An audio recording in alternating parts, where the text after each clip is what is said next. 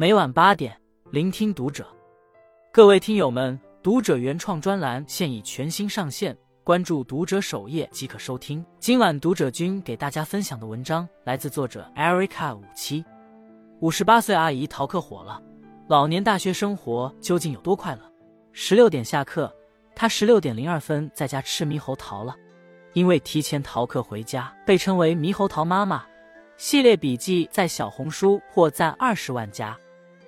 作者小李两年前把妈妈送到老年大学，此后他承包了每天接送老妈的任务，分享五十八岁妈妈的退休上学日常。就算上学快迟到了，妈妈也要补个口红和眉毛再进校门。刚送妈妈去上课，不到十分钟，抬头发现她和同学在校门口吃冰淇淋。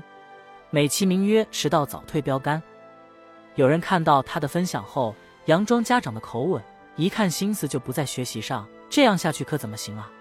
甚至脑补一出剧情：妈，你要认真学。隔壁阿姨去年入学考试得了满分，别让我在邻居和亲戚面前没面子。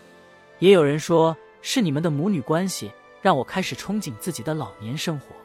这是一场母女关系的轮回。如今妈妈活成了女儿小时候的模样，或许。母女之间本没有凝固的角色界限，而这位活在网友口中的叛逆老妈，真实情况到底是什么样的呢？带着这些疑问和好奇，我们联系到小李的妈妈张阿姨。她出生于一九六五年，过去没机会上大学，做了快三十年的生意，直到退休后才如愿报上老年大学。这里没有考试，不求毕业，毫无学业压力，但对张阿姨来说刚刚好。这个年纪学习就是图个快乐。再走一回学生之路，她又获得什么新体验了呢？以下是她的自述：一，一座难求，老年大学欢乐多。我真正退休是在二零一八年，退下来后空闲时间多了，生活渐趋稳定下来，突然之间不知道该干什么了。我们这代人有一个通病，早年忙忙碌碌，全身心扑在家庭上，很少想到自己应该怎么活。直到两年前，在女儿的建议下。我报了老年大学。过去我只读到高中就出来工作了，大学在我眼里是一个很神圣的概念。好多年前我就想找机会弥补遗憾，体验大学的课程与氛围。这回算是在他的帮助下实现了。在我们当地，老年大学非常抢手，确定课程后在网上摇号，完全凭运气。听说实际中签率只有一半，为了大大提高中奖概率。我选了偏冷门的诗词鉴赏和人数较少的越剧班，就这样，我第一次就顺利的报上名了。到了九月开学，女儿陪我到现场，全程领着我报到缴费。后来连上下学的接送任务，她也一并包揽下来。有好几次，我感觉母女的身份对调了。人生像一场有趣的轮回，以前是我陪她去学校，现在是她送我去上课，经常督促我要好好学习。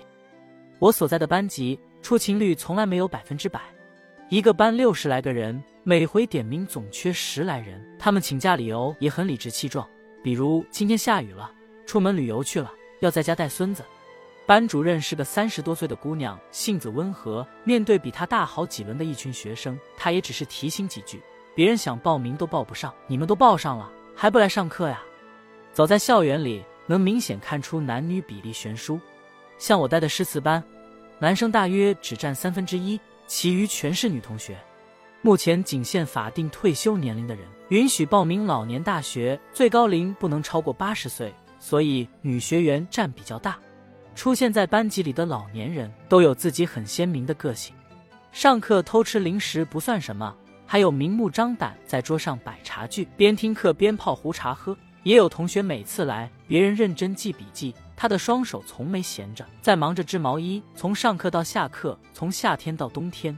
五一过后是夏令时，下午两点开始上课，经常课上到一半，打呼声此起彼伏，因为天热容易犯困。一发现有什么好玩的事，我会马上给女儿发消息。她还提醒我上课少玩手机。老年大学更像一个兴趣班，来这里后，我发现上学是一件很轻松的事。到了这个年纪，有事情做就很开心了。学习就是图个愉快，除此之外，对自己也是一种有益的约束。比如今天上诗词课，我会提前背背古诗，这样一来，人不会只顾着家长里短的琐事，有机会接触到更多新鲜的事物。二，老有所乐，迟到早退标杆。说起迟到这事，我宁可迟一会儿，也要打扮的体面些。来到老年大学后，经常能听同龄人的夸奖：“你看着真年轻，你身材真好啊。”我承认，那一刻虚荣心得到极大满足。我知道自己年纪不小了，稍微有点表扬就容易忘我。其实我平日里不怎么打扮，所以猜想可能是化妆的原因才显年轻，也就更愿意多花时间在外表上。早退也是有原因的，我习惯上课坐后排，这样没有人会关注到我，既可以悄悄观察上课的人，遇到不喜欢的课也能偷偷溜走。越剧戏曲课的老师偶尔要求我们上台表演，我唱的不好，没有自信，每次都在点完名后偷偷溜走，逃过上台表演的尴尬时刻。说来也是一场误会。报名越剧班之前，我以为是听取赏析，进来之后才发现弹唱表演样样俱到。比如说学一个片段，老师在台上伴奏，我们要在台下跟唱，还要配上各种动作。这门课有一定的门槛，一些老学员有底子，愿意上台亮相，但大部分人和我一样，毫无唱戏和表演的基础。尽管我从小爱听戏曲，但从没开口唱过，更不敢上台丢人现眼，这就变成一种恶性循环。因为跟不上，心里着急，越急就越学不好，慢慢就失去了兴趣。逃课也变成逃避的一种方式，所以说，如果我真的叛逆逃课的话，只能说明这门课我不是很喜欢。但要遇到感兴趣的课，我是从来不逃课的。像我喜欢的诗词鉴赏课，每一节课都好像听不够。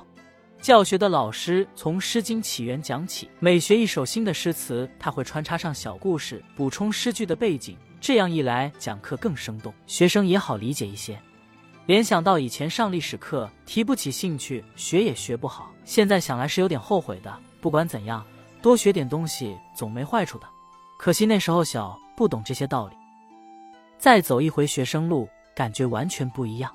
当我凭兴趣投入学习中时，不会觉得这是一种沉重的负担，反而会觉得心情愉悦，精神百倍。最明显的变化是，身边朋友变多了。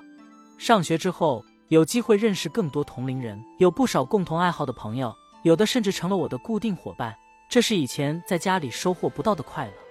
也是在诗词班同学的介绍下，我加入了街道办的合唱团。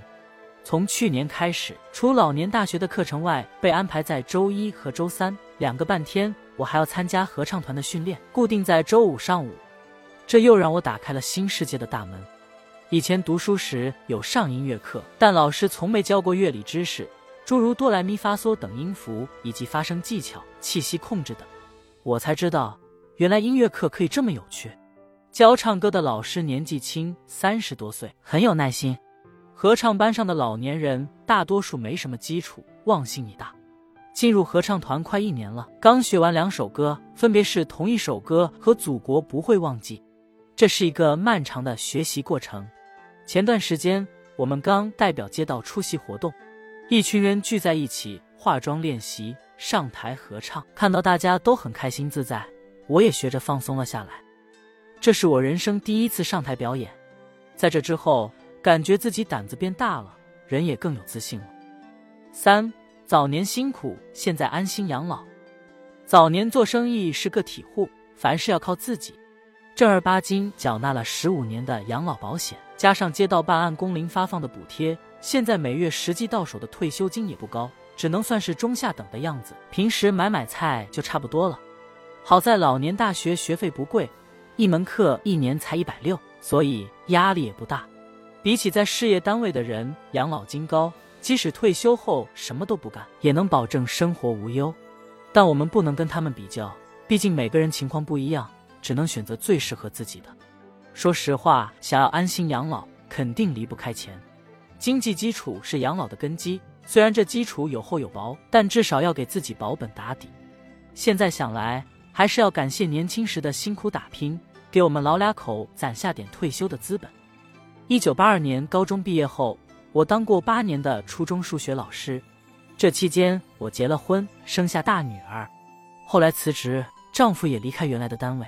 我们开了一家汽配修理店，那时候是下海的热潮，但做生意是真辛苦，几乎是全年无休，每天从早忙到晚，连大半夜都有客人来敲门、打铃或打电话，睡熟了也得照常起身。这么多年，我很少有完全放松的时候。后来雇的人手多了，店里有人照应，电子化越来越普及，客人都是扫码支付，我的工作量少了，人也轻松了许多。直到二零一八年转手盘出店面，从那之后，我们俩夫妻算是正式退休。总的来说，如今各方面稳定下来了，我才能安心享受生活，没有太多后顾之忧。两个孩子还是比较省心的，女儿三十五岁，前两年刚结婚，儿子二十多岁也开始工作了。早先有不少人来问我：“你女儿都三十多岁了，怎么还不结婚？结婚了又有人来插一嘴，这个年纪了，你怎么不让他快点生个孩子？”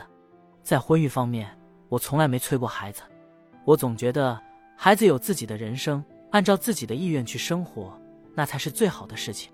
只要能开开心心过一辈子，什么样的活法都可以。